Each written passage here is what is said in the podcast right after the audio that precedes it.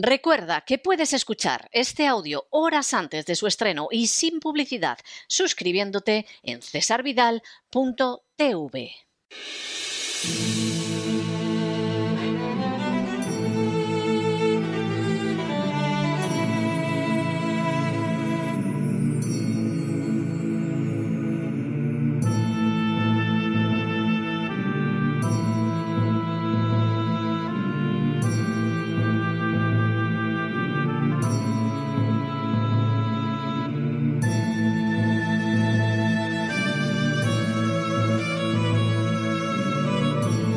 La voz con César Vidal, desde el exilio. Muy buenos días, muy buenas tardes, muy buenas noches y muy bienvenidos a esta nueva singladura de La voz. Soy César Vidal, hoy es el martes 3 de mayo de 2022 y me dirijo a los hispanoparlantes de ambos hemisferios, a los situados a uno y otro lado del Atlántico y como siempre lo hago desde el exilio. Corría el año 2010 cuando el presidente venezolano Chávez ordenó la expropiación del edificio La Francia situado frente a la histórica Plaza Bolívar de Caracas donde trabajaban unos 90 joyeros. Las imágenes de Hugo Chávez gritando expropiese recorrieron el mundo pero la realidad es que la usurpación de bienes privados por parte del chavismo venía produciéndose con un ritmo acelerado desde el año 2008, cuando por la vía habilitante el gobierno aprobó nada menos que 26 decretos ley, entre los cuales se encontraban la Ley Orgánica de Seguridad y Soberanía Alimentaria y la Ley para la Defensa de Personas en el Acceso a Bienes y Servicios. El resultado de las expropiaciones fue, en términos generales, diverso. Y así hubo empresarios que se felicitaron porque la compensación ofrecida por el gobierno superaba el valor de lo expropiado, pero también los hubo que solo recientemente han visto cómo los tribunales reconocían el derecho a una indemnización mayor. Distintas son las consecuencias para la riqueza y la gestión de las empresas que en términos generales resultaron muy negativas hasta el día de hoy. Al fin y a la postre, el hecho de que el Ejecutivo se apoderara de la propiedad privada acabaría dejando un lamentable rastro de corrupción, gestión pésima y enorme miseria, envuelto, eso sí, en un lenguaje legal. En las últimas horas hemos tenido nuevas noticias sobre un nuevo medio aprobado por el gobierno socialcomunista de Pedro Sánchez para apoderarse de la propiedad de los ciudadanos de manera absolutamente arbitraria.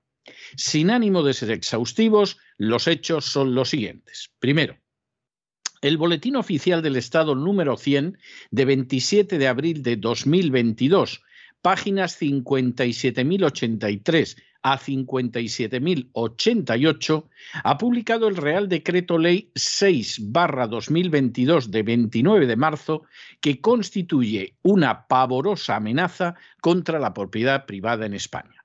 Segundo, el texto legal intenta justificarse sobre la base de las medidas urgentes en el marco del Plan Nacional de Respuesta a las consecuencias económicas y sociales de la guerra en Ucrania.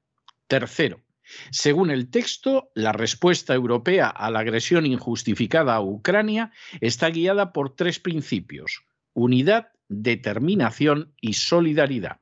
Cuarto, Así, el texto legal señala que desde el 4 de marzo de 2022, el Consejo de la Unión Europea, en su formación de justicia y asuntos de interior, JAI, aprobó la decisión de ejecución 2022-382 del Consejo que pretende enfrentarse con el problema de los refugiados procedentes de Ucrania y España participa también en esta reacción. Quinto, a continuación, el texto señala que los principios arguidos por la Unión Europea van a guiar la respuesta de política económica, siendo fundamental la acción coordinada para garantizar la eficacia y protección del mercado interior, así como un marco justo de competencia entre las empresas en toda la Unión Europea. Debe darse una respuesta contundente para afrontar las consecuencias económicas y sociales de la guerra con medidas eficaces en el corto plazo y medidas que aceleren la acción a medio y largo plazo en materia de sanciones. Sexto. A continuación, la norma indica cómo en España el derecho registral exige en el artículo 20 de la ley hipotecaria que no podrá tomarse anotación de demanda, embargo o prohibición de disponer, ni cualquier otra prevista en la ley, si el titular registral es persona distinta de aquella contra la cual se ha dirigido el procedimiento. En los procedimientos criminales y en los de decomiso podrá tomarse anotación de embargo preventivo o de prohibición de disponer de los bienes como medida cautelar cuando a juicio del juez o tribunal existan indicios racionales de que el verdadero titular de los mismos es el encausado, haciéndolo constar así en el mandamiento. Séptimo, en otras palabras, no puede embargarse un bien de una persona por procedimientos relativos a un tercero que no es su titular. Y en cualquier caso, las medidas cautelares las ha de tomar siempre un juez o tribunal. De esa manera, la vigente ley hipotecaria evita las acciones arbitrarias del gobierno contra el derecho de propiedad. Octavo, este principio resulta más que comprensible no solo porque protege la propiedad, sino porque también ampara la seguridad jurídica y además pretende evitar que se produzca el saqueo de bienes por las autoridades políticas que tuvo lugar, por ejemplo, en la zona del Frente Popular durante la Guerra Civil Española. Noveno. El texto legal impulsado por el gobierno de Sánchez establece a continuación que el objeto de este Real Decreto Ley es establecer una nueva regla especial que vaya más allá de los casos previstos actualmente en el artículo 20 de la ley hipotecaria con objeto de que en el marco de las sanciones financieras internacionales impuestas por la Unión Europea con motivo de la guerra en Ucrania, sea posible también hacer constar en los registros, mediante nota marginal, la prohibición de disponer de las fincas, bienes o derechos cuando existan indicios racionales de que la persona titular de los mismos es una de las que se encuentran en la lista de personas sancionadas. Con esta acción, el gobierno español pulveriza totalmente la legalidad, viola la defensa de la propiedad y lleva a cabo una transgresión con una norma de rango inferior a la ley hipotecaria, amparándose en la guerra de Ucrania y alegando la urgente y extraordinaria necesidad de adoptar medidas disuasorias que contribuyan a poner freno cuanto antes al actual conflicto bélico en Ucrania.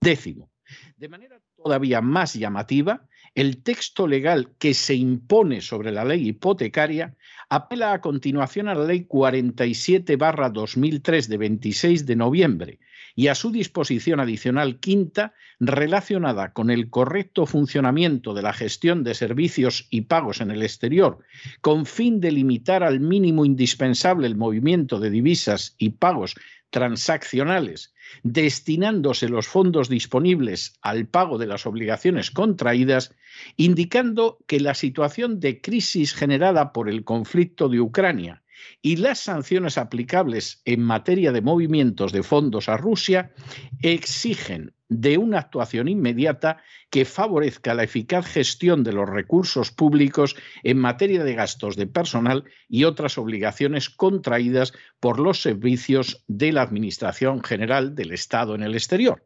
En otras palabras, se utiliza una norma que lo que pretendía era controlar al máximo el envío de dinero estatal al extranjero para conseguir exactamente lo contrario. Un décimo. Así, según el texto, para resolver eventuales dificultades de acceso a euros en estas oficinas del exterior, en el futuro se incorpora asimismo la operación para la adquisición de divisas de terceros, sean bancos, empresas o particulares. Duodécimo. De esta declaración de principios de la norma se desprende un breve articulado que permite, en primer lugar, y violando la legislación hipotecaria, apoderarse de inmuebles alegando que el verdadero propietario no es el que aparece en el registro, sino alguien relacionado en una medida que desconocemos con la guerra de Ucrania. Décimo tercero. En segundo lugar, el artículo segundo de la norma permite sacar bienes de España hacia el extranjero para el pago de las obligaciones de los servicios del exterior que no pueden recibir fondos desde España por la limitación de los movimientos de fondos entre bancos. Décimo cuarto. La justificación de este último procedimiento se ampara en la supuesta necesidad de pagar nóminas y otros gastos corrientes para garantizar el funcionamiento de aquellas oficinas del servicio exterior que precisan de divisas en sus operaciones. Un hecho, por cierto, que se ha realizado siempre hasta ahora sin necesidad de este tipo de norma. Décimo quinto. De manera muy descarada, el texto afirma que se ajusta a los principios de necesidad, eficacia, proporcionalidad, seguridad jurídica, transparencia y eficiencia. Décimo sexto. Igualmente, con notoria desvergüenza, el texto apela al artículo 86 de la Constitución española que permite al Gobierno dictar reales decretos leyes en caso de urgente y extraordinaria necesidad siempre que no afecten al ordenamiento de las instituciones básicas del Estado, a los derechos, deberes y libertades de los ciudadanos regulados en el título primero de la Constitución, al régimen de las comunidades autónomas o al derecho electoral general. Y a continuación señala que esas circunstancias que no se dan en absoluto, sin embargo, se dan ahora por la guerra de Ucrania y lo que pueda suceder en el futuro. Décimo séptimo. A continuación, el texto señala que la inscripción de nota registral contra la propiedad que consta en el registro se basa en la adopción de medidas restrictivas respecto de acciones que menoscaban o amenazan la integridad territorial, la soberanía y la independencia de Ucrania. Y añade que no será necesario acreditar que se ha notificado con carácter previo a los titulares registrales. La notificación se realizará el mismo día una vez practicada para que puedan realizarse las impugnaciones que se consideren oportunas. Décimo octavo. Por si fuera poco, este embargo de la propiedad registral, que es difícil relacionar con la guerra en Ucrania, que es la excusa para imponerlo, tendrá una duración temporal indeterminada. Décimo noveno. A continuación, el articulado del texto legal señala cómo se podrán sacar al extranjero fondos estatales supuestamente para que realicen el pago de obligaciones que hay que satisfacer. Para llevar a cabo esa acción bastará con reservar saldos que cada ministerio podrá enviar al exterior. Ese traspaso de fondos contará con un trimestre para que quede constancia del mismo. Vigésimo. La disposición derogatoria única de la norma declara derogadas todas las disposiciones de igual o inferior rango que se opongan a lo previsto en este Real Decreto Ley. Vigésimo primero. En la disposición final segunda, por añadidura, se habilita al Gobierno y a las personas titulares de los departamentos ministeriales en el ámbito de sus respectivas competencias para aprobar cuantas disposiciones sean necesarias para el desarrollo y ejecución de lo establecido en este Real Decreto Ley. Y vigésimo segundo, finalmente el Real Decreto Ley con la firma del rey Felipe VI y del presidente Pedro Sánchez indica que su entrada en vigor tendrá lugar el día siguiente al de su publicación en el Boletín Oficial del Estado, es decir, el 27 de abril. A medida que pasan los días, cada vez queda más de manifiesto que la guerra de Ucrania está constituyendo una pantalla extraordinaria para cubrir las más terribles y alarmantes inmundicias. La lucha comercial por vender gas a la Unión Europea, los nuevos contratos de las industrias armamentísticas de Estados Unidos, que necesitan mantener su inmenso lucro tras la salida desastrosa de Afganistán. La crisis económica rampante acompañada de una alarmante inflación que ahora se atribuye a Rusia. La necesidad de relanzar las perspectivas electorales haciéndose fotos al lado del liberticida Zelensky, todo esto y más va saliendo a la luz a pesar de la censura impuesta sobre personas y medios que no se doblegan ante la mentirosa propaganda oficial. Dentro de esta corriente de cubrir las obscenidades más inmorales con la guerra de Ucrania, el gobierno socialcomunista de España ha dado un paso dotado de extraordinaria gravedad. El Real Decreto Ley, al que nos hemos referido extensamente, permite, en primer lugar, triturar las garantías de defensa de la propiedad que aparecen en la actual ley hipotecaria. A pesar de que esta fue redactada para garantizar la propiedad sobre la base de la inscripción registral y, por lo tanto, para atacarla es preceptivo un proceso judicial y una notificación legal, el decreto ley social comunista tritura esa garantía y permite embargar y apoderarse de propiedades sin el preceptivo procedimiento judicial y sin una notificación digna de tal nombre. Para llevar a cabo esos atropellos, bastará con que el gobierno conecte esa propiedad con la guerra de Ucrania. Pero en segundo lugar, el Real Decreto establece una vía para sacar dinero del país ya que las legaciones en el exterior supuestamente pueden quedarse sin fondos de nuevo a causa de la guerra de Ucrania. Se mire como se mire, el texto legal choca frontalmente con la legalidad, tritura las garantías legales en favor de la propiedad contenidas en la ley hipotecaria, crea una excusa para sacar fondos estatales fuera de España y ampara semejantes violaciones del sistema jurídico de inmensa gravedad en la excusa de que hay una guerra en Ucrania y de que pueden no llegar fondos a las delegaciones en el extranjero, como si alguna vez esos fondos hubieran desaparecido con ocasión de guerras mucho más cruentas como las libradas en Irak, Afganistán o Libia, sin contar otros conflictos en Asia o África. El nuevo decreto ley deja traslucir motivos mucho más turbios de los que se derivan de una mera lectura superficial. En primer lugar, el gobierno socialcomunista da un paso más en la supresión de las garantías que protegen la propiedad privada para entregar el poder de disponer sobre ella en el Ejecutivo, eliminando algo de tan enorme relevancia como la acción preceptiva de los jueces. Al aprobarse este decreto, se abre el camino para que nadie, absolutamente nadie, pueda tener la menor seguridad de protección de su propiedad, porque, se nos dice de manera delirante, así tiene que ser para proteger a los refugiados ucranianos que solo Satanás sabrá qué tienen que ver con esta disposición. En segundo lugar, el gobierno social comunista ha habilitado una vía para sacar de manera masiva y sin autorización legal el dinero de las arcas del Estado hacia el exterior.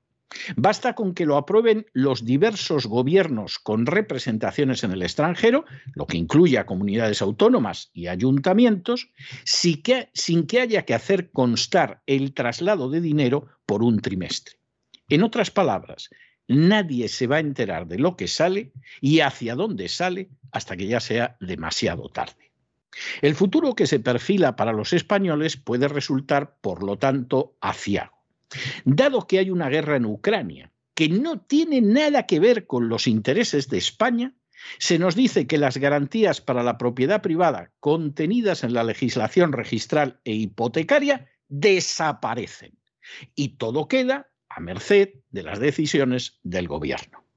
Por añadidura, si estalla una crisis más que posible, los españoles no solo se encontrarán con una pérdida potencial de sus propiedades más allá de lo que habitualmente los exprimen los esbirros de la agencia tributaria, sino que además, por añadidura, ese dinero será enviado al exterior no solo en beneficio del gobierno central, sino también de todas las instituciones con representación en el extranjero, como es el caso de las embajadas vascas y catalanas.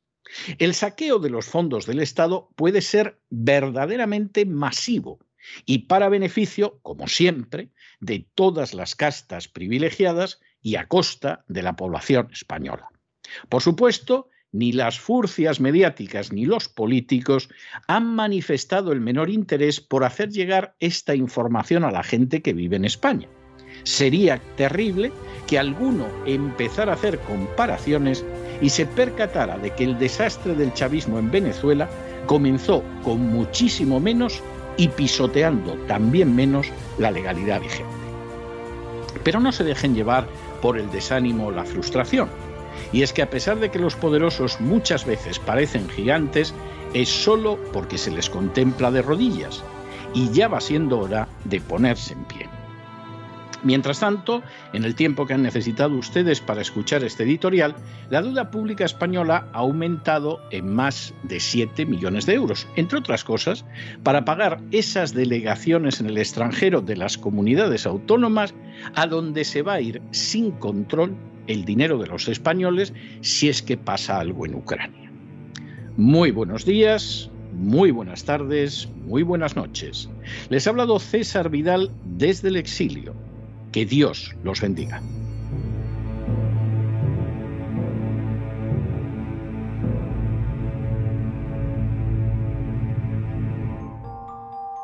Esta sección está patrocinada por crowdfunding con el siguiente mensaje. Nuestro Señor Jesucristo, el único Dios verdadero, es misericordioso y nuestro Salvador.